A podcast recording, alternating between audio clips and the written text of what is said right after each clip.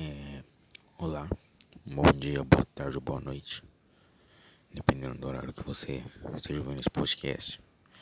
Meu nome é Alexandre, sou da Escola Regina Valarino Vieira e hoje eu aqui, né, tô aqui para mostrar meu podcast de opinião sobre os jogos no Brasil, né, em geral, e até que ponto eu acho que esses jogos podem chegar, até que ponto um gamer pode receber Bom, é fato, né, que todo mundo sabe que o Brasil é um dos países que mais consomem jogos eletrônicos, videogames, etc.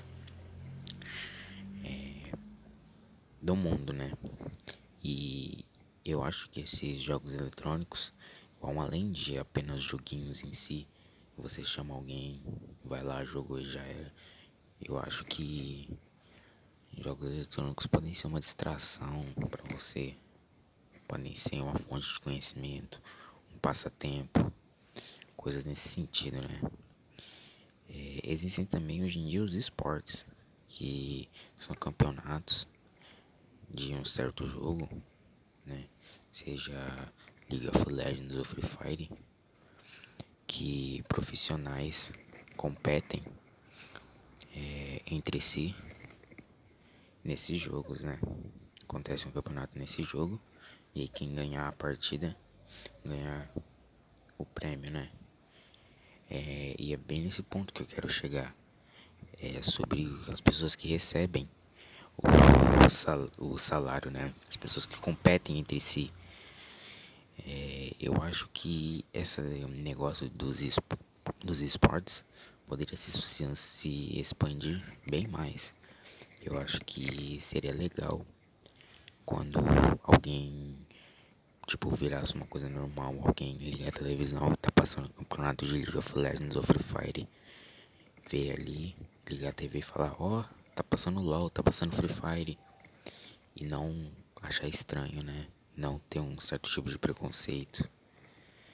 É, hoje em dia, né, a gente sabe que quem faz é, transmissão ao vivo, né, de um certo jogo ou joga profissionalmente ganha mais do que, por exemplo, um cirurgião, um professor.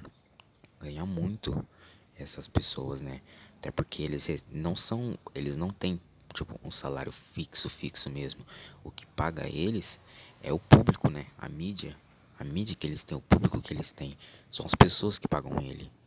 Então, quanto mais uma pessoa tem mídia, tem um público, mais ela recebe, né? E é isso aí que me deixa em dúvida. Eu queria, eu queria entender melhor é, sobre como, até que ponto isso pode chegar.